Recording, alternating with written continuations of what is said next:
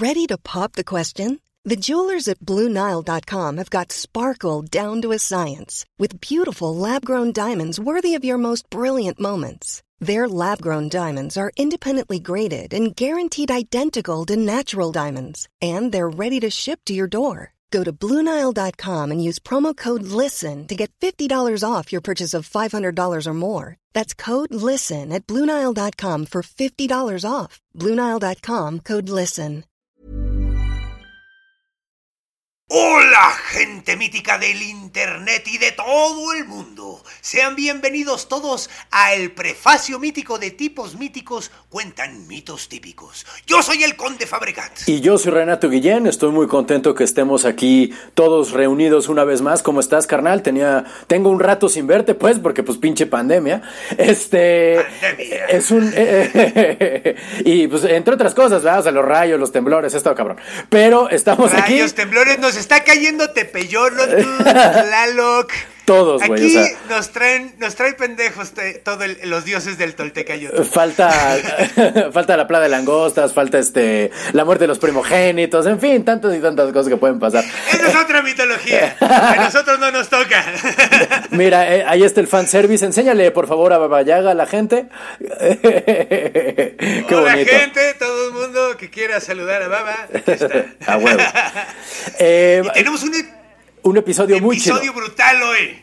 Yo estoy muy contento con este episodio, la verdad. Es uno. La verdad es que este me lo pidieron bastante. No, no, o sea, yo ya tenía ganas de contarlo, pero cuando vi que la gente lo pedía dije perfecto. O sea, este, este es un tema que va, que va a estar chingón y que va a tener resonancia. Este, yo me divertí mucho haciéndolo. Espero que ustedes se hayan divertido también. Pero antes de empezar con el programa, con el capítulo de hoy, Yo me que la se pasé bomba, la neta. Yo me Sí. la pasé bomba. Nada más quiero decir. Sí. Agárrense porque no creo que se esperen lo que les van a contar el No. día de hoy, la neta. Definitivamente no. Yo, Yo creo que no. yo terminé. Bueno, bueno. Patidifuso, así de ¿what? Patidifuso, Sí, güey, sí, patidifusco. Qué, qué bueno, porque esa era la idea, mi carnal. Me da, me da mucho gusto que haya sido exitosa. Eh, quiero nomás, antes de presentar el capítulo, leer, eh, eh, agradecer mucho a la gente que nos ha pedido saludos. Gersain González, Omar Artavia, Beto y Dani Tejeda. Y, y también a Javier Rodríguez Corona y unas hermanas, Rebeca y Marta Legui. Se escribe L-E-G-Y. Sí, señor. Órale. Y dos, eh, do- dos sets de hermanos Sí, saludaste. güey. Qué chido. Sí, sí, sí. Los dos, o sea, los dos nos dijeron, güey, las hermanas. Somos hermanos míticos, somos hermanas míticas. Y yo, chido. Está bueno en familia, Oye, güey. qué chido. Oye, qué buena onda. Y pues nosotros tam- también queremos eh, agradecer muchísimo a la gente que nos ha donado Ah, a sí. través de las eh, transmisiones de YouTube. Eh, la neta lo agradecemos muchísimo, aunque preferiríamos, por favor, si se puede, que se esperen un poquito a que saquemos el Patreon. Estamos a punto de sacarlo. Pero de todas maneras, queremos darles todo nuestro corazón y cariño a Alfonso David Méndez, a Silo Nen, a Liz Luna, a Mar Neri, a Héctor Mellón, Ara Montelo y a mi prima Irma Irene de la canal, ¿verdad? Muchísimas gracias por su apoyo económico, lo apreciamos muchísimo, los amamos mucho. Gracias también por su apoyo de ser audiencia y de ser este, ¿cómo se llama? De ser retro, eh, retroalimentación de nuestros. ¿Qué te pasa? Me está comiendo el dedo Babayaga. No grite, no grite para no espantar a la gente que está escuchándonos nada más y que dijeran, ¿por qué está gritando el conde? Entonces nada más abrí la boca. Es que tiene los dientes muy afilados. Es que te vi acercar así y dije, ¿qué dije, güey? ¿Con qué la cagué? ¿Qué, qué, qué eché de información? Está mordiéndome el perro, no es nada grave. Pero bueno, ya para terminar y presentarles el anuncio, nada más queremos hacer, empezar a contarles que próximamente, no sabemos exactamente cuándo, pero vamos a empezar a tener invitados en este Invitados podcast. especiales. Uh, invitados e invitadas. Invitados no podemos decirles quién, pero va a estar brutal. Exactamente. Gente que han estado pidiendo mucho. Y gente que no han estado Entonces, pidiendo en lo absoluto. Y gente que no han estado pidiendo en absoluto. Pero todos son grandes invitados. Correcto. Y no, no es Baba Yaga. bueno, sin más preámbulo, mi carnal, los dejamos con el capítulo de esta semana. Prepárense para escuchar la historia, la real, la neta de Merlín. ¡Órale! Oye, pero espérate. ¿Qué pasó? Espérate, espérate. ¿Qué pasó? No divisamos cuál es el próxima semana. La próxima semana Ah. tenemos a Thor. La próxima semana vamos a hablar de uno de los dioses más populares de los cómics y de la chingada. ¡Ay, cabrón, hija de perra! Uf, vamos a hablar de Thor. Entonces, esta semana hablamos de Merlín. Entonces vamos a estar hablando de gente bien vergas. De gente, de hombres blancos y barbados. Bueno, sin más preámbulo, los dejamos con Merlín. Manténganse míticos. Aquí no es. Advertencia. Los mitos forman parte de la literatura oral y no tienen una visión final ni oficial. Así que si conoces un final distinto, escribe un libro.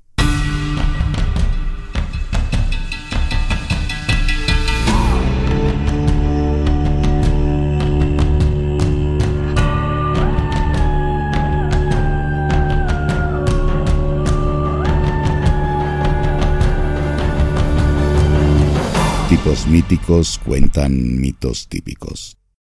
Hola gente mítica del internet y de todo el mundo entero. Sean bienvenidos todos y cada uno de ustedes a Tipos Míticos Cuentan Mitos Típicos, un podcast donde dos comediantes hablan de cosas que nunca existieron. Como la coherencia ideológica dentro del PRI.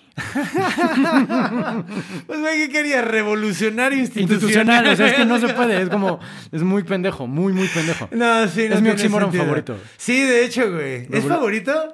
Sí, es el más, eh, porque existe, ¿sabes? Eh, sí, porque existe. Sí, a huevo. Sí, sí, a huevo. Pues bueno, yo soy el Conde Fabregat. Yo soy Renato Guillén Y el día de hoy. me toca a mí hablar de un mito muy bonito. Pásame, por favor, antes que cualquier otra cosa.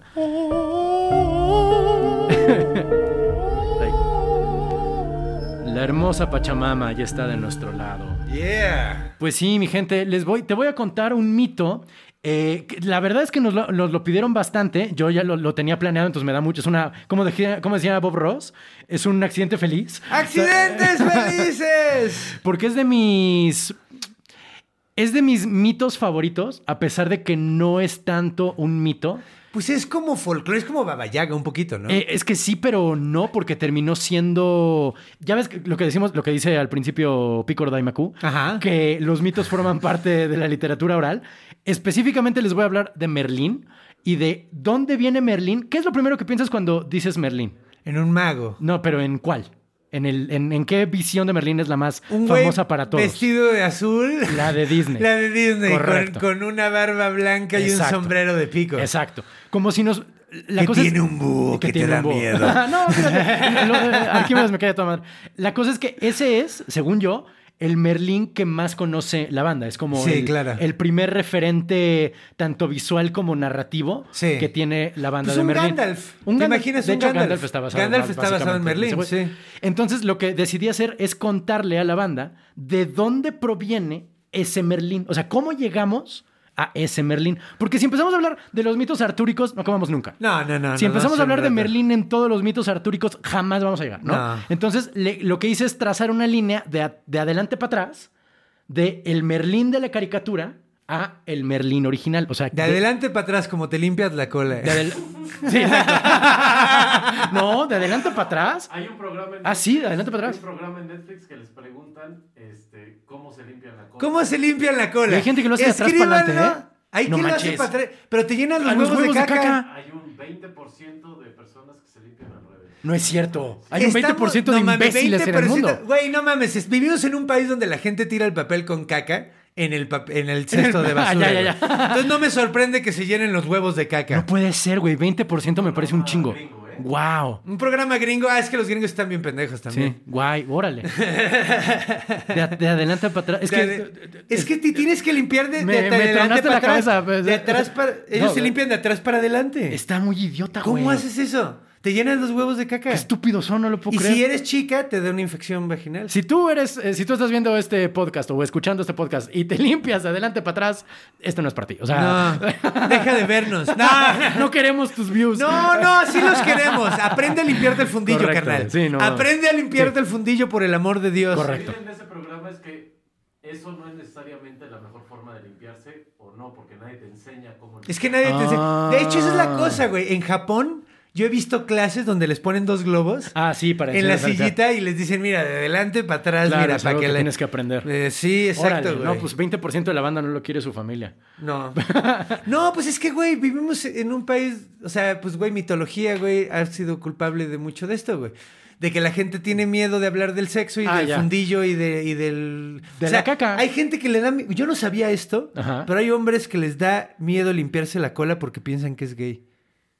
¿Limpiarse la cola? Sí. Órale. Porque se están tocando el fundillo. Yo no sabía de esto, güey. Me enteré hace poquito, güey, y estoy sumamente traumado, Sí, güey. está muy cabrón, güey. Porque, güey, no mames, límpiate el culo, pinche cochino, güey.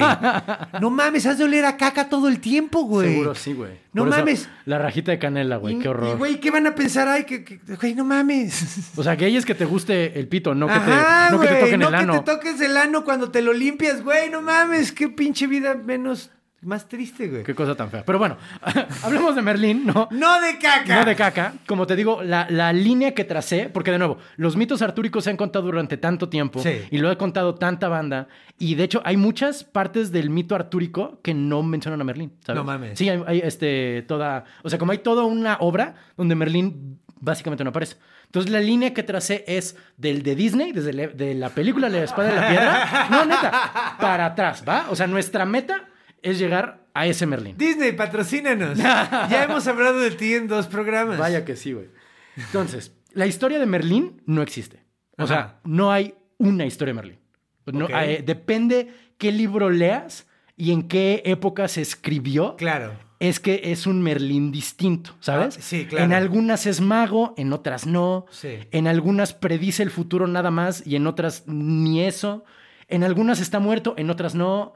En otras su muerte es de una manera, en otras de otras. En unas ni conoce al rey Arturo, ¿sabes? O sea, es una historia muy larga. Por eso decidí como irnos de, de, del- de- de Disney para atrás. ¿no? Pues es que de hecho es como un. O sea, hace rato mencionaba a Bayaga, porque también tiene ese pedo de que es antiquísimo, güey. Es un personaje celta, No. ¿no? No, no, no. Ese es, ese es parte del mito. O sea, Es parte del mito. Hay mitos que dicen que Merlín era un sacerdote celta, pero Ajá. eso es más bien una invención como de los hippies en los setentas. Que lo- la gente que se va a. hippies me engañaron. la gente que se va a Tepoztlán a poner este, piedras que curan, también ponen a Merlín, ¿sabes? Putos come flores. Ahí te va. en algunos, en- en- de hecho, o sea, te digo, es tan larga la historia de Merlín y se ha contado tanto tiempo que en algunos hasta topa el Santo Grial, güey, ¿sabes? O sea, que es la, la- la copa donde ¿Él, bebió. Merlín? Sí. O sea, él, es parte no. importante. Ah, ok, O sea, no. Ahorita, ahorita vamos, ahorita vamos. Por eso te digo, hay que contar una historia en particular de Merlín, ¿no? Yo la mejor versión, la, la versión que me sé mejor de Arturo es la del Monty Python. Ah, sí, es de la mejor. Es Ahí la- no hay Merlín, por ejemplo. Y no hay Merlín, ni siquiera aparece, aparece Tim. Que, les dice dónde está el conejo asesino. el, el, el, el que El de lo- los cuernos, el que lanza fuego, güey. El, el que lo, le, gan- le ganan con la granada de Antioquia. Ajá, Sí, huevo, huevo, sí, el hermano Maynard. Ahí te va. Merlín está basado en dos personajes. Uno se llama Midrin Vilit, no sé si lo estoy pronunciando bien. Se escribe M-Y-W-R-I-N. Mirdin. Midrin. Midrin Vilit. Midrin Vilit. ¿ok? Eso es celta, ¿no, güey? No, es este galés. Gal. Él es de Gales, ¿ok? Ok. Él era un bardo. Lo conoce, o sea, un, un- un- Pues, un trovador, mismo, un poeta. ¿Cómo casi lo mismo? Estaban en la misma isla, ¿no? Estaban ahí cerquitita. Bueno, o sea, es que lo- pero es como si dijera, o sea, los celtas van desde el- eh, Irlanda, Gibraltar, Gibraltar. hasta Irlanda. O sea, Ajá. decir que Merlín era celta es como decir que eh, tú y yo somos este, americanos, ¿sabes? No, o sea, es, es Somos muy- del continente. Ajá, pero por eso es tan, va- es tan vago que es Ah, poco descriptivo. Ok, ahora Y entiendo bien. celta no necesariamente es religioso, celta puede también ser No, étnico. no, no, no, no, sí, sí, es más cultural. Correcto, correcto. Eh, celta es un término cultural, sí. Él es, eh, te digo, él es de Gales. En ese entonces no se llamaba Gales. El nombre latino, o sea, como conocemos a Merlín en latín, Ajá. es Merlinius calderonensis. Perdón, caledonensis. Ah, ya le estabas poniendo No. nombre de expresidente Perdón, mexicano, perdón, no, no. güey. Calderonensis. Es que es cal- de Caledonia. Ah. Caledonia es este. Merlinus calderonensis. Ujú. O Merlín silvestris, de los bosques. Ok. ¿Ok? Ese es uno de las dos personas en las que está basado Merlín, que él era un bardo que se volvió loco porque era el bardo bélico. O sea, cuando la gente iba a la guerra, Ajá. él iba con los soldados Claro, y les cantaba. Claro, claro. Y entonces, en el año 573, vio una batalla que estuvo de la chingada, que era la batalla de Arfi... Puta madre, es que tú entre, entre tú lo náhuatl y yo lo galés, que no tengo la menor idea. La batalla de... Nadie Ar- te torció el brazo. No, nadie. nadie, nadie. Ardeid. A ver. Arfdeid. Arfdeid. La batalla de Arfdeid. Porque son dos Ds, güey. Mira. La batalla de A-R-F-D-E-R-Y-D. ¿Ok? Fucking Christ. Fue una batalla tan gacha, tan sangrienta. Que lo volvió loco. Lo volvió loco. Que le dio casi como estrés postraumático o algo así. Y se fue a vivir eh, al bosque. Y este, eso viene en un libro que se llama Anales Cambriae, o sea, la historia de Cambria, de, de Gales, escrita en el año 573, ¿no? Esa es una de las personas reales en la cual está basada Merlín. El otro era un eh, romano, un anglo-romano, o sea, un güey que vivió en Inglaterra durante el dominio romano, correcto, que se llamaba Ambrosio. eh, ay, güey, aquí lo tengo. Pues es que ya vi la tesis que traes, güey. Siempre hago lo mismo. Am- se llamaba Ambrosio. O sea, eh, Como de la carabina. Como de la carabina. O sea, Ambrosio significa inmortal. Entonces él tenía un nombre en celta y le decían O sea, Ambrosio. es Ambrosio- la carabina del inmortal. Sí, la carabina del inmortal. Ambrosio Aureliano, aquí está. Ambrosius Aurelianus era un. eh, Pero la ambrosía era el, el- el alimento de los... El alimento de los dioses. De hecho, si lo comías de te los- volvías inmortal. Exactamente, era alimento de los Ambrosio es alimento de los inmortales, correcto. Eh, Ambrosio Aureliano, Ambrosius Aurelianus. Ahora, el problema con esto es que Ambrosio Aureliano también es la base del rey Arturo, ¿ok? Es que estamos en un momento donde el cual, ¿te acuerdas cómo Herodoto le echaba mucha crema a sus tacos y le inventaba cosas? Diga, señor. Y Aureliano Buendía era el que iban a asesinar el, al inicio de 100 años. de- Sí, señor, Aureliano Buendía. Todo Aure- tiene sentido. Aureliano Ahora significa todo tiene sentido. Aureliano significa dorado. Entonces él era inmortal de oro. Aureliano, el, Aureliano es el adorado. No, dorado. Dorado. El- ah, ok. eh, Entonces, eh, Ambrosio Aureliano es el inmortal de oro.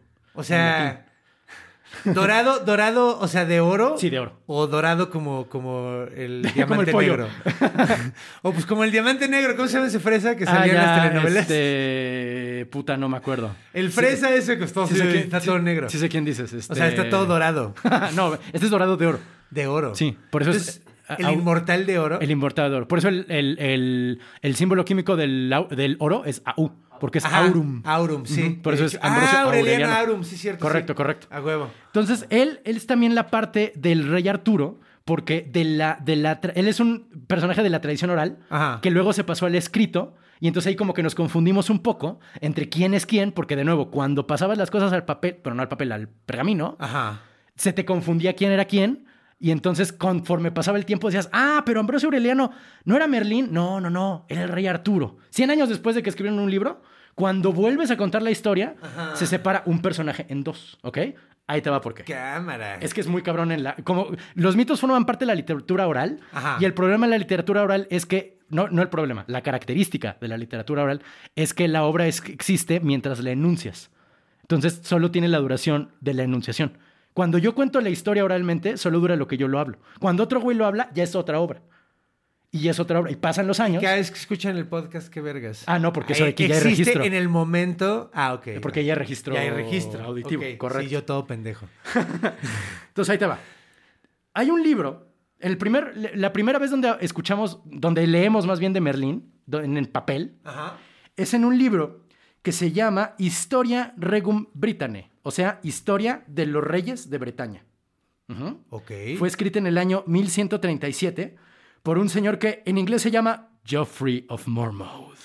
Y entonces cuando lo. Geoffrey of Monmouth. Y entonces cuando lo pasabas al al español, yo lo conozco como Godofredo. Godofredo de Mormos. Godofredo de Mormont, exactamente. Que me da mucha risa Godofredo, güey. ¿sabes? Godofredo tiene mucha onda, Por eso güey. este güey, Sí, Godofredo. Es el nombre más medieval del mundo. Exactamente, güey. Y aparte es muy cagado, como, como, como Fossi era Figaredo, ¿sabes? Ajá, este güey es güey. Godofredo. A huevo, Godofredo está de huevo. Godofredo está chido. Entonces Godofredo era un monje que al igual que Heródoto, cuando escribía la historia, no solo... O sea, como no había una... un- una... Versión final, el güey le aderezaba con sus pinches- Exactamente. Ah, y, además, no es, que, no es que estuviera mal, es que así se hacía historia en ese entonces. Claro, ¿sabes? O sea, claro. no había una, una, una manera científica o metódica de hacer. Más bien, sí había una manera metódica, pero el método era distinto, ¿sabes? Sí, huevo. no es que el güey inventara Estaba ni que fuera un atrasado todavía, güey. Pues es que, güey. No, es que no es atrasado, es que era el modo en el que se hacía. Por eso no es que sea mejor ahora, Pues- es que el modo es distinto, ¿sabes? Pero ahorita ya se nos tratamos de regir con el método científico, es un poquito mejor, güey. Mm. Antes era de, güey, pues lo que salga. Es un Lo poquito que te mejor. salga del pinche software. Es más rastreable. Yo no iría tan lejos como decir que un método es mejor que el otro, sobre todo porque cada método es parte del momento en el que existe. Claro. Entonces, en el momento en el que existía este, ese era el mejor método posible. Y sin ese método, no sabríamos nada. Claro, claro, ¿Sabes? claro, claro. Era lo mejor que había. Sí, güey. sí, sí. Pero pues no por eso vas a decir, ah, huevo. Está de huevo. Ah, no, pero por eso lo sigues analizando. o sea, por eso, por eso. Por eso ahora podemos hablar de los errores de su método, Sí. pero no, o sea, más bien de las inexactitudes de su método, pero es que no es que su método haya fallado, ¿sabes? O que ahora tengamos un mejor método. Simplemente ha pasado más tiempo y entonces podemos seguir aplicando el método para pa- aprender más. Bueno.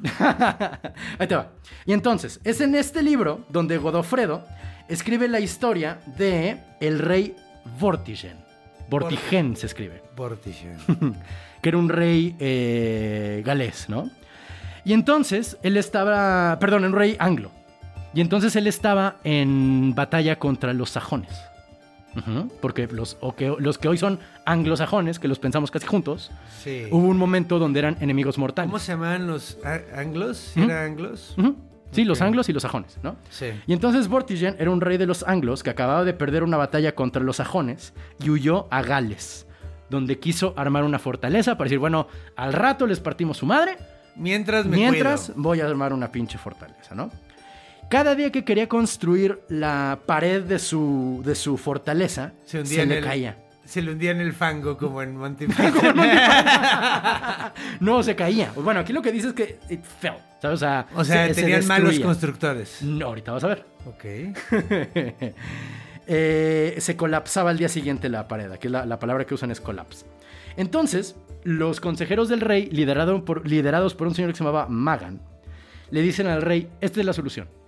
Consíguete un niño que no tenga papá, eh, lo matas, mezclas su sangre con el cemento para hacer la pared, La mezcla. la mezcla exactamente, y con eso armas la pared y ya no se va a caer. Y el rey dijo, ah, bueno, pues va, eh, voy a seguir el consejo. Encontró a un niño que, que nadie sabía quién era su papá, que se llamaba Merlín. Y entonces cuando le dijeron, ven, oye chavo, ven a la, a la fortaleza del rey, porque te vamos a matar para construir, el niño dijo, güey, es lo más estúpido que he oído en mi vida, güey. Porque ¿saben por qué en realidad no se está pudiendo eh, construir, Construir la la- pared? ajá. Porque abajo de la tierra hay un lago. Y abajo de ese lago hay dos dragones. Uno blanco y uno rojo. Los güeyes, ¡Órale. ¿Cómo? Y entonces están atrapados el dragón rojo y el dragón blanco que están peleando el uno con el otro. Y pues obviamente no puedes construir nada porque se está moviendo la tierra con la batalla de estos dos dragones, ¿no? Eh, y entonces el rey dijo, a ver, pues a ver si es cierto. Escarbaron y encontraron primero agua. Siguieron escarbando y abajo del agua había dos dragones dormidos, uno blanco y uno rojo. O sea, y resultó que sí. Resultó que era cierto. Y entonces Merlín, que era este niño, por alguna extraña razón dijo, por cierto, mi nombre es Ambrosio. Así viene en el, en el pinche libro, ¿no? Como, ¿No que se llama Merlín? ya sé, güey, pero de pronto dice que también se llama Ambrosio, ¿ok? Y este... eh, y, y empezó a dar una serie de profecías sobre cómo iba a ser el futuro de, Brita- de Inglaterra y que cada, cada dragón representaba el blanco a los sajones. No, el blanco a los Ok. anglos y el rojo a los sajones. Ah, ok. Y entonces este, iba a... Y por eso en el escudo... es De Gales es un dragón rojo. Gales, señor. ¿verdad? Sí, sí. Y este. Y y el ese de era- Escocia... eh, fíjate, No, no, no. No, en Escocia no hay dragones. Escocia no hay dragones. Bueno, eh, con amarillo. Pero hay, hay, hay, hay un La bandera de Gales tiene un dragón dos rojo. banderos. Ah, sí, un dragón rojo, sí. Es blanca, ¿no? Es blanco con verde y el dragón rojo. Ok, sí. Ahorita lo ponemos en el Instagram. Eh, y te digo que dice las profecías de, de lo que va a pasar en Bretaña.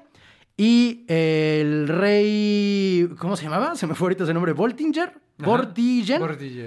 Dice, ah, sí, cierto, mis consejeros son unos pendejos y se quedó con el niño de consejero, ¿no? Ahora bien, en esa misma obra, La historia de los reyes de Britania, que pues como el nombre lo dice, habla sobre las vicisitudes y aventuras de los reyes de la isla británica, Ajá.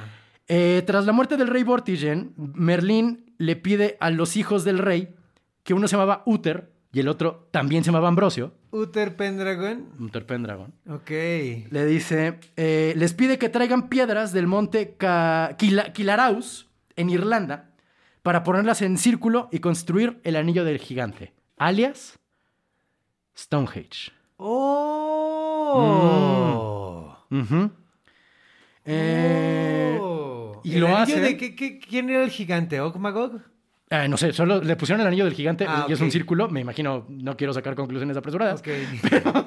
Es que uno de los gigantes más famosos de Inglaterra es Ogmagog. Ah, ya. No, eh, no. ¿Quién sabe? Sí, no. no, No, no, ahora pues sí que no, no viene, te digo. Eh, ah, un día estaba Merlín con Ambrosio, que te digo, después como que era el mismo, pero son dos personajes, ¿sabes? Eh, no es cierto, perdón, estaban, estaba eh, Merlín con Uther y ve una estrella fugaz que iluminó el cielo en forma de dragón. No sé cómo sea eso, pero así decía en el libro. Y le dice, ¿sabes qué? Eso es señal de que tu hermano Ambrosio Aureliano se acaba de morir, güey. Entonces ahora tú eres el último heredero de tu padre y como esto se iluminó en forma de dragón, te tienes que cambiar el nombre. Y ahora te tienes que llamar Uther Pendragon. Oh. Y entonces Uther Pendragon se convirtió en el rey y empezó a seguir eh, batallando contra los sajones. Y se enamora de Igran- Igraine, la esposa de su aliado, que se llamaba Gorloy. Ajá. ¿Sabes? Y entonces se enamora de la esposa de su aliado y, dice, y, y me- y le dice a Merlín, oye, me quiero dar a esta chava, eh, ayúdame, ¿cómo le hacemos? Y le dijo, mira, puedo hacer una magia, porque de pronto tiene poderes mágicos, ¿sabes, Merlín? Puedo hacer una magia en el cual te puedo convertir en el doble exacto de Gorloy. Aguas, güey. Como porque- anfitrión. Exa- Exactamente, O sea, como, anfitrión, anfitrión. Muy parecido a anfitrión. A huevo. No más que aguas, porque pues esto puede tener muchas consecuencias, güey. Ten, ten mucho cuidado con ese pedo. No importa. Lo, le pone la figura de, de su aliado Gorloy, va con su mujer, pasa la noche con ella y esa misma noche se muere Gorloy. Y tiene, deja embarazada a la mujer, reciben la noticia de la muerte de Gorloy y dicen, ¿cómo? ¿Pero cómo es posible? Ah, pues mira, no se sabe. Se casa con esta mujer y de la unión nace un chavo que se llama Arturo. Arturo. Y hasta ahí llega la historia de Merlín en ese libro Ajá. y hasta ahí llega la intervención de O Merlín sea, con nunca Arturo. conoce en realidad, o sea, nada más ahí andaba cerca. Sí, ayudó a su concepción, Ajá. pero hasta ahí. Con una poción mágica número 5. Eh, no dicen, dicen con rituales. con rituales. Que con rituales le cambió la figura a Uther Pendragon para convertirlo en Gorloy, ¿ok? Ahora bien, 20 años después de que escribió este libro eh, Godofredo, Ajá. en el año de 1152, Godofredo escribió un libro que se llama Vita Merlinis, o sea, la La historia vida de de Merlín. Merlín. Y no tiene no- nada que ver con la historia que te acabo de contar. Nada. Ok. Nada en lo absoluto, güey.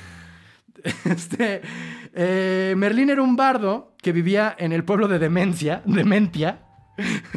No mames. Te lo juro, güey. Hay un pueblo que se llama Demencia. En, en inglés es Dementia, en galés es D-Y-V-E-D, Dived. Y le pusieron Demencia en, a, a latinizarlo o anglosarlo, ¿sabes? Qué loco, güey. ¿Y qué? Todos son viejitos que ya se les va el pedo de donde. Que No, ahí, ¿o qué? ahí va, mira, mira, vas a ver. Eh, y entonces pasa lo que te digo al principio de que Merlín era un bardo y ve una batalla Y le da estrés entre, postraumático. exactamente, entre los Venedos, entre los Venedosians, dice aquí, y el rey Rodarch de Cumbria. Cumbria es este, Ajá. Escocia, Sí. ¿sabes? Digo, perdón, Gales. Gales. Y, o sea, una parte de lo que hoy es Gales, antes se llamaba Cumbria, porque Ga- lo que hoy es Gales llegaron a ser varios reinos que se pelearon entre sí un chingo, y lo que hoy en el siglo XXI es Gales, parte del, del, del ¿cómo se llama? Del United Kingdom, del Ajá. Imperio Unido, eran Ajá. un chingo de reinos. Bueno, uno de estos reyes se llamaba Rodarch y perdió, ganó esa batalla, pero tan sangrienta era que Merlín se volvió loco y se fue a vivir al bosque. Y por ir a vivir al bosque no es que se consiguió una tienda de campaña y vivía de recogiendo flores. Nel, iba encuerado, durmiendo a la intemperie, gritando incoherencias y hablando con los animales por alguna extraña No, razón. pues sí le dio el cachacuás mental bien Muy culero, cabrón, güey. Ahora, esta onda del hombre, del el hombre verde también se le llama el hombre del bosque, el Homo silvestris. Sí. Es bastante común en Europa, ¿sabes? Como Sí. que es un tropo bastante... Que, que lo ves en varias partes. De hecho, en muchas construcciones, cuando ves a un Planning for your next trip? Elevate your travel style with Quince. Quince has all the jet setting essentials you'll want for your next getaway, like European linen, premium luggage options, buttery soft Italian leather bags, and so much more. and is all priced at 50 to 80% less than similar brands. Plus, Quince only works with factories that use safe and ethical manufacturing practices. Pack your bags with high-quality essentials you'll be wearing for vacations to come with Quince. Go to quince.com/pack for free shipping and 365-day returns. Hombre barbón, como, un, como una gárgola de un güey con barbas, Ajá. supuestamente siempre es una representación de un hombre salvaje. La- el hombre salvaje era como el tropo que traían los conquistadores cuando llegaron a América. Como de, ah, claro, pues es que son, ellos son hombres salvajes, viven desnudos, hablan con los animales. No, no al llegar a Tenochtitlán, pero cuando llegaron al Caribe, de cuenta, decían, claro, es que esto es una sociedad de hombres salvajes, de homo silvestris. Bueno, Ok. Merlín, en este libro, que no tiene nada que ver con la historia que te acabo de contar, en este se convirtió en un hombre salvaje, ¿no? Y no tenía poderes mágicos. No tenía poderes mágicos. veía las estrellas. Le encantaba estudiar las estrellas y la locura. Ya ves que en la antigüedad la locura se tenía, e- era también vista como un poder mágico. Pues es que, güey, el pedo es que no podían explicarla. Claro, entonces la veían como y si habiendo fuera- un chingo de, de- o sea, por ejemplo, el autismo, güey, donde hay gente que tiene un IQ brutal, güey, pero tiene autismo, güey. Entonces, eh, pues, güey, a veces parece que tienen superpoderes, cabrón. Aquí la locura le dio a Merlín y eso le dio, le dio poderes. O sea, le- o sea, se volvió loco, pero eso le dio el don de la. De poder ver el sight, de la segunda vista. Pero no estaban muy seguros. O sea, después de irse al bosque, la hermana de Merlín vivía en la corte del rey Rodarch, ¿no? Y ¿Quién entonces era la hermana? la hermana se llamaba Gwendolyn. Gwendolyn. Sí. Y entonces. La Wendy. La Wendy. Eh, la hermana de Merlín eh, extraña a su hermano, le pide al rey que lo busque, que lo traiga de regreso a la corte, ¿no? Ajá. Y después de buscarlo un rato lo topa. A Merlín medio se le quita la locura, pero siempre está extrañando el bosque, un chingo. Como que él siempre quiere regresar al bosque. Ok. Pero como se volvió, como se le botó la canica, el rey quiere saber si eh, Merlín tiene poderes o está loco, ¿sabes? Si lo que él dice en su debraye es una profecía o es una locura, ¿no? Ajá. Un día, el rey le quita a la reina una hojita que se le había caído, que tenía en el pelo, y Merlín se empieza a reír. Le pregunta el rey al- al Merlín, ¿por qué te ríes? Pues es que la reina vio a su amante abajo de un árbol. ¿Cómo sabes? ¿Los viste? No, pero lo sé. Y entonces el rey dijo, ay, güey, a ver, o está loco o sabe. Le voy a poner una... ¿Te acuerdas que, que esto de, de- de probar a los... A los, eh, A- a los, oráculos. Para ver si son reales, el rey Ajá. hizo algo así más o menos. Ok. Le enseñó un niño a Merlín y le dijo, ¿cómo va a morir ese niño? Y le dijo, se va a morir de una caída. Pasaron unos días, le dijo el rey, oye, ahí va ese niño, ¿de qué se va a morir? Y le dijo, va a morir eh, de, por un árbol. Y luego pasaron unos días, volvió a ver al niño, le dijo, oye, el ese niño, árbol lo atacó. ¿e- ese niño cómo va a morir? Dijo, ese niño va a morir ahogado. Y dijo, no, pues es que sí está loco, güey. O sea, si me da tres respuestas distintas, significa que sí está loco, no es Y que sea el mismo evidente. niño. El mismo niño. Significa que está loco, no es que sea evidente. O sea, sí está pinche loquito, ¿no? Eh, Mer- pasa el tiempo y Merlín dice, güey, ya no puedo con la vida de, ya no puedo con la vida de la corte. Ajá. Me tengo que regresar al bosque. Ajá. Ya no aguanto más. Tengo que regresarme a ermitaño. Tengo que regresarme de ermitaño. Se va al bosque. El niño, al que Merlín le puso tres muertes distintas, un día se tropieza de un árbol. La rama del árbol lo agarra del pie. El árbol estaba junto a un río. Y entonces, al, al quedar atrapado su pie con una rama, la cabeza queda en un río. Y no puede subirse. Y no puede subirse. Y se ahoga. Y se ahoga. Se cumplieron las tres muertes que había predicho Merlín. Y el rey dijo en la madre, si es, si es vidente, y mi vieja si me engaña. Ay. No mames. Merlín cuando se fue al bosque, Merlín estaba casado, todo esto. Y entonces Merlín le dijo a su esposa, mira, ¿Con quién? con otra mujer que se llamaba, fue muy parecido a su hermana, se llamaba Gwendolena. y entonces le dice a Gwendolena, oye, mira, yo me voy a ir al bosque, entonces te doy chance de que pues, ya no estamos casados, ¿sabes? Entonces no pasa nada. Pero si conoces a alguien, eh, te puedes casar con él. Eh, la única condición es que cuando te cases, yo voy a llegar a darle un regalo a tu marido, ¿no? Y entonces, en efecto, la mujer conoce a alguien, se van a casar, el día de la boda, la mujer se asoma por una torre y ve a Merlín eh, sobre un ciervo montando un ciervo, güey. Ok. Con un chingo de ciervos, como en un ejército de ciervos, y el güey así No como liderándolos. El, el nuevo esposo de su mujer se asoma- o sea, ve a ver, ba- ba- baja a ver qué chingados, ¿no? Ajá. Y entonces Merlín, al ver al nuevo esposo de la mujer con los cuernos del ciervo, lo atraviesa de lado a lado. Y ese era el regalo que le iba a dar al esposo. Guárdame este cuerno, puto. Ah, sí, Tengo un regalo para ti, un cuerno para tu intestino, perra. Merlín se queda, regresa del bosque a la corte para quedarse con su mujer, porque tiene mucho sentido también, ¿verdad?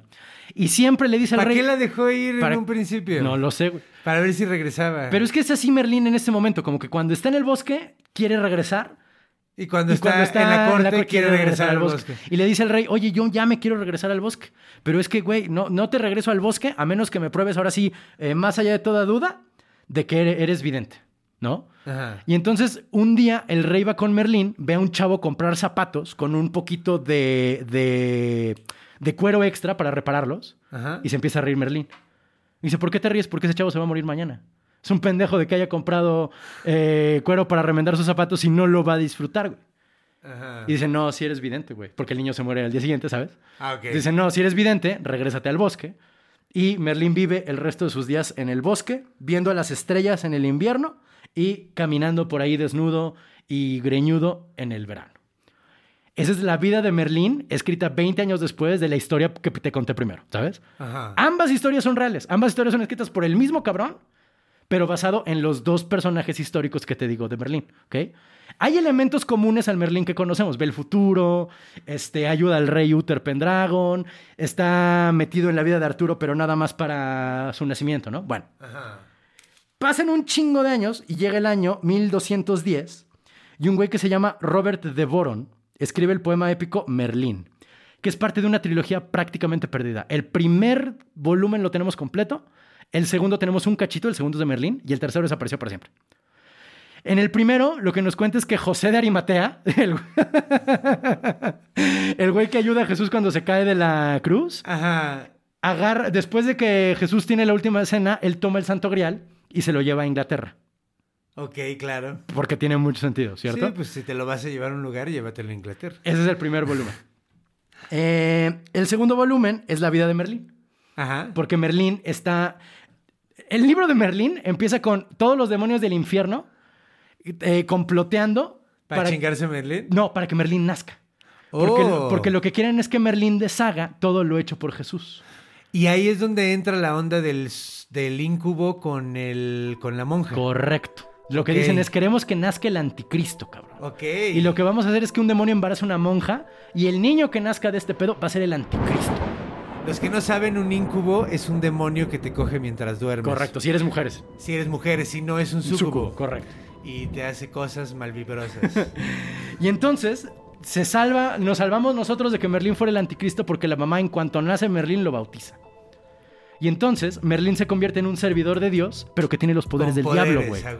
Puede ver el futuro. Es Hellboy. Es Hellboy, correcto.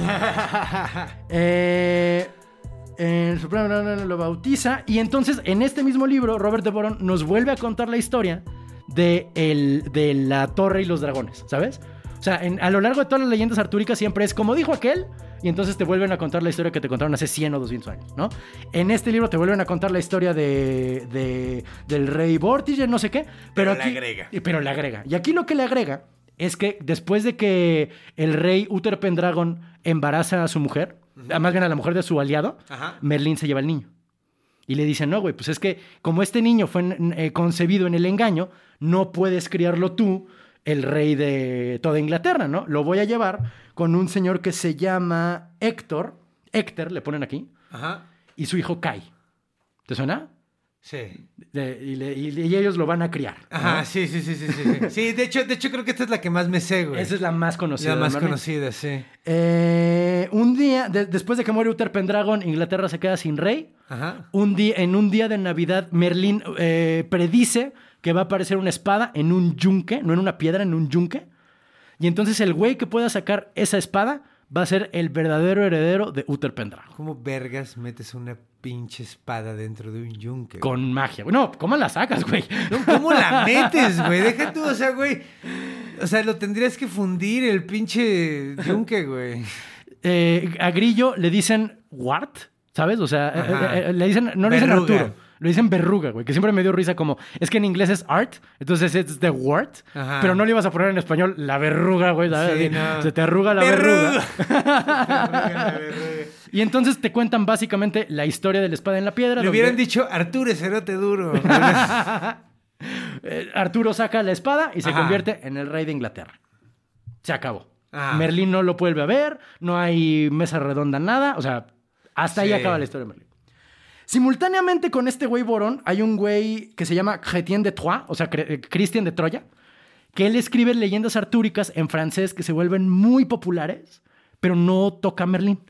La Merlín no aparece en todas estas ondas. Y se van agregando cosas como la mesa redonda, por ejemplo. Las historias de Lancelot, creo que originalmente son de este güey, ¿sabes? Se van agregando Sí. elementos que no necesariamente tocan a Merlín hasta mucho después, ¿no? O sea, Eh, los van uniendo al, al multiverso de los Avengers. Correcto. Uno a uno. Y aquí es donde la puerca tuerce el rabo, güey. Ajá.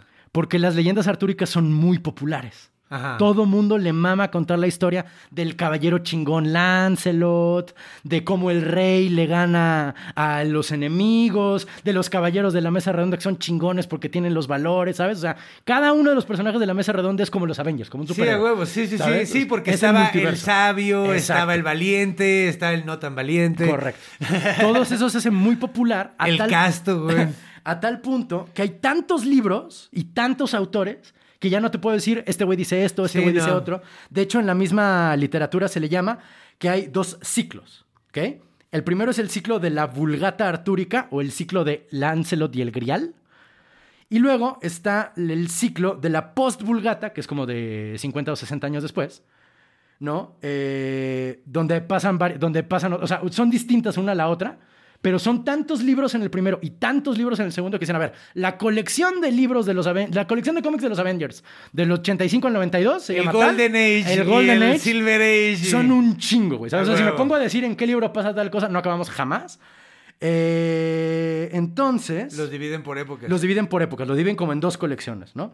La primera colección que te digo, eh, el libro donde hablan de Merlín, porque hay un libro particular de Merlín en el primer ciclo, se llama La, Burla- La Vulgata de Merlín, y ahí Arturo, digo, Merlín es el consejero de Arturo, ¿sabes? O sea, aquí sí. ya él, Merlín, le enseña a Arturo a ser rey. Sí. Eh, le predice varias cosas, ¿no? O sea, como que es la misma historia de que Uther Pendragon embaraza a no sé quién y saca la espada de la piedra y luego Merlín le ayuda al rey Arturo a convertirse en el rey Arturo, ¿no? Se va agregando un poquito más de lo que sabemos del mismo rey Arturo.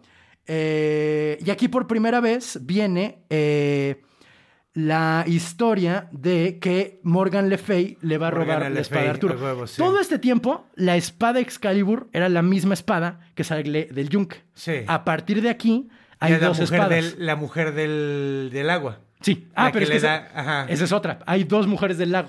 O sea, está la mujer del lago que le da la espada a Arturo y está la mujer del lago que mata a Merlín. ¿Sabes? Ajá. Y aquí hay dos espadas. La primera que saque la piedra, que no es Excalibur. Ajá. Y luego la espada que le da la dama del lago, que, sí es es Excalibur, Excalibur. que es la verga. Sí, a huevo. Es sí. un desmadre, Es ¿estás un de desmadre. acuerdo? Sí, sí, sí, sí, sí. Eh, ah. Eh, el- el- en la- eh, y eso es una confusión que pasa entre la primer- el primer ciclo y el segundo ciclo. O sea, en el primer ciclo hay una, hay una espada Excalibur y una dama en el lago. Ok. En el segundo ciclo hay, Hay dos. dos. espadas y dos damas en el lago. Ok. Una es Morgana La Fey, ¿no? Una es Morgana La Fey, que en el primer ciclo conoce a, a- eh, Merlín, se enamora de ella. Sí. Y él predice su propia muerte, que va a ser causada por Morgan Le Fay, Ajá. ¿no? Eh, Morgan Le Fay le pide que... le- eh, Morgan Le Fay seduce a Merlín para que le enseñe su magia. Ajá. Y él dice, güey, pero yo ya predije que esta mujer me va a matar, pero es que está muy guapa. O sea, sí le voy a dar le- los conocimientos Las a pesar, herramientas, a pesar de las herramientas. Y entonces... Sembrando las semillas de su propio desastre. Exactamente, güey. Muy griego el pedo. Llega un momento en que Morgan Le Fay es tan cabrona que se vuelve mejor mago que Merlín. Merlín lo guía al bosque y lo mantiene en un hechizo como de sueño eterno, en una piedra, que si la gente voltea a ver la piedra ve un lago. ¿Sabes? Por eso también es la dama del lago ella, también y está esa confusión. De acuerdo. Y este y luego Morgana se convierte en la consejera de Arturo, ¿ok? ok. Cámara. Todo esto que te acabo de contar Ajá. fue No es cierto. No, no es cierto. Toda esta fue la inspiración para que un señor que se llama Thomas Malloy, Mallory, perdón, Thomas Mallory, escribió en 1485 lo que es como el, lo que la mayoría de la gente. ¿Ya ves que Transformers, la quinta o sexta película, es en la corte del rey Arturo? Bueno, es, es de ¿Es este neta? libro, sí, te lo juro. Es, eh, la quinta o sexta de Transformers es el último Hay caballero. una de Transformers con, con, con el rey Arturo. Basado en este libro. que No te voy- pases de verga, Neta, güey. Es que es una historia tan popular que se sigue contando. Y lo que No, la sabía gente... que sabe- eh, eh, había una del niño yankee en, en, En la corte del en rey la Arturo. corte del que rey de, Arturo. Es de el escritor de Tom Sawyer. Es de este. Ay, güey, se me fue. Mark Twain. No mames que es de Mark Twain eso, güey. La- un yankee en la corte del rey Arturo es de Mark Twain, según yo. O sea, no te lo firmo con sangre, pero estoy casi seguro. La película es más mala que el cáncer, güey. Ah, no. Ah, no, es que esa peli está basada en el libro. De... Sí, claro, obviamente, Pero no es pero- un niño en, la, en, la, en, la, en el libro original. Ah, ok, Es un no, güey, es un niño Se llama un yankee en la, cosa, en la Ah, corte ok. del rey Arturo. No, y debe estar cagadísimo porque Mark Twain es Era una verga, cagado. güey. Te digo que no estoy seguro que sea de él, pero chance. Te digo, Thomas Malloy escribió en 1485 el libro, el libro de eh, Arturo, que juntó todo lo que te dije de la Ajá. posvulgata y no sé qué, para que, que es como el, el libro de referencia que todo mundo tiene de lo que es Arturo y la mesa redonda, ¿no? Claro. Tiene un nombre muy idiota que se llama La Mort d'Arthur, la muerte de Arturo, que es como si Don Quijote se llamara y se- el viejito se muere al final, ¿sabes? O como si Cien años de soledad se llamara y nacieron con cola de cochino, ¿sabes? O sea, el título del libro es el final del libro, es una pendejada. El título original era The Whole Book of King Arthur and His Noble Knights of the Round Table, que tiene mucho más sentido. ¿No? Eh, aquí hay un, el primer cambio muy cabrón en, digamos, la historicidad de la corte del rey Arturo, porque aquí en lugar de pelear contra los sajones, pelea contra los sarracenos. ¿Sabes? O sea, contra los musulmanes. No mames. Sí. Eh, Pues tiene un poquito más de sentido porque pues... no, bu- no, porque acuérdate que el rey Arturo era, eh, originalmente, sus enemigos eran los sajones, pero ya pasó tanto tiempo que ya son anglosajones, entonces tienes que buscarte otro Alguien enemigo. de afuera, güey. Y ahora son los Pero pues están buscando el Santo Grial, pues tendría sentido que peleen con árabes más que con otros ingleses, ¿no? Claro. Eh, esto ya es una novela pura y dura, ¿sabes? O sea, como ya es, no es un libro, un pergamino, no es una cosa que lo escribió un monje, ¿sabes? Ya es una novela, como Don Quijote es una novela, ¿sabes? O sea, ya, es para la lectura, eh, para el entretenimiento, por así decirlo, ¿sabes? Ya, ya, ya dio el brinco de ser una cosa que solo encuentras en pergaminos, ya lo encuent- ya tiene un editor. El editor es Thomas. Caxton, ¿sabes? Y ya trae hasta dibujos y todo. Eh, no sé si todavía tiene dibujos, fíjate. Eh, aquí la dama del lago se llama Niume y aquí sí se muere Merlín. O sea, Nimue. es, es Nimue. Nimue, sí. Es una muerte, muerte de, de Merlín y también se convierte en el heredero. También la Dama del Lago es tanto la que le da. La Dama del Lago es la mamá de Lancelot en este. En este. sí, en esta sí, versión. Sí, Ok. Es que hay un chingo. Hay un chingo, güey. Está muy cabrón. Eso es el año 1800, perdón, 1485. Eh, después, a principios del siglo XX, un señor que se llama T.H. White escribió una novela para jóvenes, o sea, para chavitos, Ajá. que se llamaba Once and Future King. O sea, una vez y futuro rey, hablando del rey Arturo. Y de hecho empieza su novela diciendo, güey, claro que el rey Arturo existe, está la tumba, o sea, si no, ¿de dónde viene todo este pedo? Como diciéndole a los chavitos, claro que es real, ¿no? O sea, como, no mames que es real, ahí te va la historia. Y entonces ya es mucho menos sexual, ya es mucho menos violenta, ya es mucho menos, es- es un- literalmente es una novela para morros. Tan morros es que eh, Merlín es el consejero del rey Arturo y lo convierte en animales del bosque para enseñarle distintas lecciones morales. Como Disney. Como Disney. De ahí salió todo el pedo. De ahí Disney. salió, exactamente. De hecho, la película de Disney dice basada en el libro de T.H. White. Ah. En el libro de T.H. White, cágate, el rey Arturo conoce a Robin Hood. What the fuck, güey. No mames, no tiene nada de sentido. Cuando se convierten en ardillas, van, van por el bosque, llegan al bosque de Sherwood y allí está este... Y es un zorro, güey, así. No, Robin Hood, güey, como en la película de Disney. El Merlín aquí es muy cagado porque es una especie de Benjamin Button. Se- él vive para atrás en el tiempo. Se va haciendo cada vez más joven.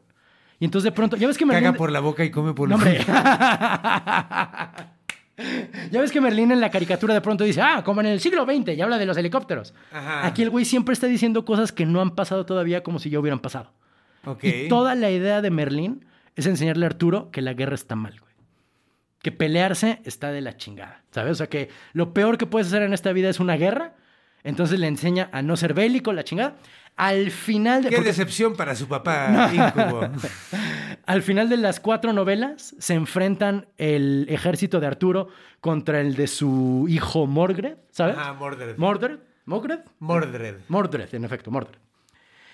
Y entonces eh, el Merlín está, te digo, con el rey Arturo diciéndole, güey, eh, eh, no, no hagas guerra, ¿no? Pero pues no tiene de otra más que armar la guerra con este cabrón. En el mero clímax al final de ese libro, el rey Arturo está frente a su hijo y dice, ¿sabes qué? Vamos a parlamentar y no hagamos la guerra, porque la guerra es muy pendeja. Órale. Se dan la mano, no vamos a enfrentarnos. Y en ese momento una víbora le pica a uno de los soldados de Mordred. El güey grita, ¡ay! Levanta la espada y todos se matan a la chingada. Se muere Arturo, se muere Mordred, se mueren todos los soldados. Y Merlín dice, güey, era inevitable. Siempre fue inevitable y el único pendejo que no lo vio fui yo, a pesar de que puedo predecir las cosas y viajar en el tiempo. Y luego vino en 1963 la película de Eso Disney. está muy verga, güey. Ese, ese final está bien chido, A- a- a güey. mí La me neta está bien chido ese final así de que logra hacer todo el pedo y por una pendejada, güey. Vale verga todo, Así todo años de planeación y trabajo. Y basado Cámara. en esa novela, llegamos al Merlín que tú y yo conocemos, que es el primer referente que Claro. tiene la banda del Mago Berlín. Que de hecho Madame Mim sale en la novela, pero en la reedición. O sea, como, Ah. que, como, que, como que salió. Primero salió Madame Mim medio mencionada, luego la borraron, salió la peli y en la reedición volvieron a meter a Madame, Madame Mim. Mim es como Morgan Le Fay, ¿no? Es más o menos, porque es que hay varias versiones. Es que como hay un chingo de Hay un versiones, chingo. hay una versión donde Morgana La Fey es su vieja, Ajá. hay otras donde es su hermana, Sí. güey, hay otras donde, Donde es su hija. peor enemiga, es otra donde es su, su hija. Eh, de hecho, hicieron una película, si no mal si, si no recuerdo, si no mal, sí, eso. Si mal no recuerdo. ¿no? Si mal no recuerdo. Sí, es que. Esos, entre los nombres aztecas y los nombres. Ya ando medio pendejado. Pero. Si mal no recuerdo, hay una versión que hicieron película los de Hallmark. Ah, cabrón. Ajá. sí, los del canal. güey, Los del canal que hicieron. eh, de hecho, el que es el bueno de Jurassic Park es Merlin. Merlin. El que es el bueno de Yor- el, el científico. El científico. Ah, ok, sí. Ese güey es, es, es Merlín, la vieja de. ¿Cómo se llama este güey? El. Tim Burton. La vieja de Tim Burton es Helena Morgana Bonham La. Fey. Oh, no manches. Es Morgana La Fey. Y de hecho, Martin Short sale como Mm. un duende que se llama Freak y está todo friki. y la neta, la película. eh, X, ¿no? Creo que es una miniserie. Ok. Pero lo que me gustó mucho es que mencionan en ese, en ese pedo, mencionan que hay una versión, güey, donde la forma en la que Merlín se deshace de Morgana es olvidándola y no volviendo a mencionar su nombre. Órale. Entonces dice, güey, o sea, todo el poder viene de, de todo el miedo que le tenemos, güey. Mm. Entonces en el momento en que dejan de, de pensar en ella y dejan de... Le quitan el poder. Le quitan todo el poder, es como un Ah. troll de internet. Ya, huevo, claro. No.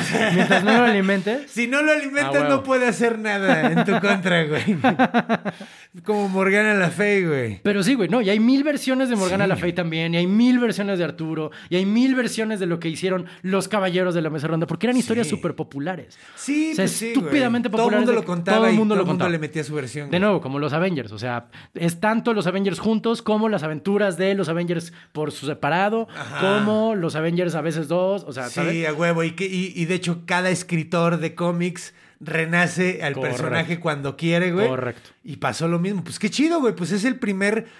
Es uno de los primeros personajes de ficción así de, de, de cool, ¿no? Y de conocidos, güey. Se podría decir así. Pues sigue siendo popular, güey. Te digo, los Sí, Transformers siguen, siguen usando los mitos artúricos. Me o sea, cagaste el esta- pastel con eso, güey. Esta así. historia tiene mucha salud, güey. La banda cuando dice, Sí. ¿y ahora qué contamos? El Rey El Arturo. Rey güey, Arturo. porque todo el mundo lo topa. Sí, todo mundo güey. De hecho, ¿dónde más está muy cagado que sea el Rey Arturo que dices, güey, ¿por qué, ¿por qué están utilizando? Pues porque es- te digo, porque es un cuento tan famoso Sí. que pues, puedes usarlo de Ah, tropo. de hecho, hubo una donde el rey Arturo era romano. No sé si viste esa. Una Es que- película. Sí, sí, sí. Es que era romano. Sí, sí, sí, O pero sea, hicieron una donde se supone que es del Imperio Romano y Sí. sale el vato con su casco de. de, de Ese era Ambrosio Aureliano. Sí, señor. Ok. Qué locochón. Ahora, él no era romano tal cual, o sea, era un inglés durante la época romana, con sus propias idiosincrasias, con su propio idioma, y no tenía nada que ver con un legionario romano, pues. Ok, güey. Qué locotrón, güey. Está muy cabrón, ¿cierto? Está bien, pinche locochón, güey. Pues qué chido, güey. La neta me gustó mucho aprender más de Merling. Yo lo sé, a mí también es uno de los personajes... Que dices es como si fuera un puertorriqueño, ¿no? Es un gringo que habla español. Es Sí, básicamente, Sí, sí, es sí, como sí. un puertorriqueño, sí, a huevo. Correcto, correcto, es una parte del imperio que después fue eh, absorbida. Este, como los tracios, o sea, la- Sí. mucha- muchos, muchos dioses que nosotros Pues los entendemos como españoles griegos. también los, los dominan. Ah, a ver, pero ¿qué Ah, no, de que, los que- tracios? es que los, hay muchos dioses que nosotros vemos como griegos, Ajá. que eran originalmente tracios. La Tracia es una parte Sí. que es como el norte, con un cachito de Bulgaria y un cachito de Grecia. Ajá. O sea, todo eso, ahí se originaron los dioses, pero nosotros decimos como griegos, ¿sabes? O sea, Claro. porque después fueron agarra- eh, eh, absorbidos por los griegos y luego por, Por los todas romanos. las ¿sabes? ciudades eh, estado y luego los romanos a huevo. Correcto. Órale, qué chido, güey. Pues ha sido uh, es- estado de onda. Eh, yo, yo esperaba más trucos de magia. No, te digo, eso es- viene mucho, mucho después. Merlín hace bien güey. poquitos trucos de magia hasta En su, en su, en su versión origen, correcto. Qué loco, qué chafa. Entonces no, es- no digo, está padre aprender de eso, pero no siempre fue un mago. Qué loco. no siempre fue un mago. Antes fue cantante. Y Loquito. Y Y, Loquito. o, eh, Romano Ambrosio, por alguna puta razón, güey, ¿sabes? Qué extraña historia, Es güey. Y qué extraña. cagado, güey, porque yo siempre. esa- eh, ahorita me hiciste entender algo que me, que me cayó el 20 muy cabrón. Porque yo siempre decía, siempre que me aprendí una historia de Merlín o algo así, me contaban otra cosa que decía, güey, no mames, qué pedo, eso nunca lo había oído. Hay tantas putas versiones Correcto. que nunca vas a terminar. güey. Jamás, güey. O sea, solo buscar eh, Merlín en cada obra del ciclo artúrico es una tesis, güey. O sea, hay gente que dedicaría su vida entera académica a este tema que me dio, te toqué así la super puntita, güey, No me tocaste nada. ya no vuelvo a cagarla diciendo cosas. Como en aquel episodio. Eh, Pues muchas gracias, mi carnal. no, pues güey, gracias a ti, güey. Ha sido un placer aprender sobre mitos medievales. ¿Es, es medieval esto? Eh, es antes de medieval. Es ¿no? antes de medieval. Es decir, lo más popular del rey Arturo fue durante, Fue el, durante medievo, el medievo. Pero el origen del rey Arturo y de Merlín es previo al... al- es, es el siglo III antes de Cristo. Órale, tan viejo. Sí, güey. Qué loco, Muy viejo. Qué loco. es como la baba yaga de los ingleses. Básicamente, sí. Sí. Huevo, Es un, es sí, un- es ¿no? un muy buen, muy buen símil. Pues muchísimas gracias por habernos escuchado, mi gente. Ya saben, cada jueves es jueves mítico. Jueves mítico. Véanos la próxima semana o escúchenos la próxima semana. Estamos en todas las plataformas, en Spotify, estamos en, en- en Apple Podcast. Apple Podcast.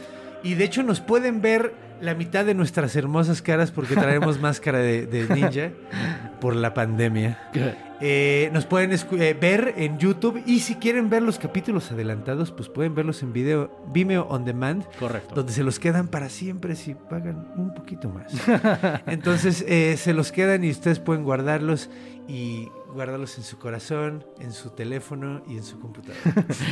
Síganos en nuestras redes sociales. Si les gustó esto, por favor, únanse también al grupo de fans Gente Mítica. A la gente que ya forma parte de Gente Mítica, los amamos muchísimo. Sí. Gracias por seguir con nosotros. Y pues nos vemos la próxima semana. Manténganse míticos. Semíticos, perros.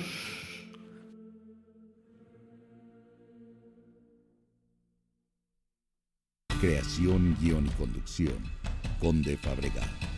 Renato Guillén. Producción y edición de audio y video. Iván Juárez. Música. Javier de la Pesa. Logo y gráficos animados. Conde Fabregat.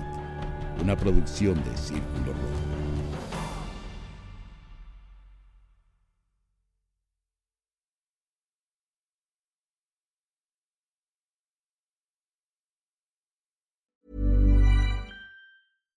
If you're looking for plump lips that last, you need to know about Juvederm lip fillers. With Juvederm Volbella XC and Juvederm Ultra XC, your lip look, whether it's subtle or bold, can last up to one full year with optimal treatment and no additional maintenance. Find a licensed specialist and see if it's right for you at juvederm.com today. That's J U V E D E R M.com. Add fullness to lips in adults over 21 with Juvederm Volbella XC or Juvederm Ultra XC. Do not use if you have severe allergies or a history of severe allergic reactions, or if you're allergic to lidocaine or the proteins used in Juvederm. Tell your doctor if you have a history of scarring or taking medicines that decrease the body's immune response or that can prolong bleeding. Common side effects include injection site redness, swelling, pain, tenderness, firmness, lumps, bumps, bruising, discoloration, or itching. As with all fillers, there's a rare risk of unintentional injection into a blood vessel, which can cause vision abnormalities, blindness, stroke, temporary scabs, or scarring. For full important safety information, visit juvederm.com.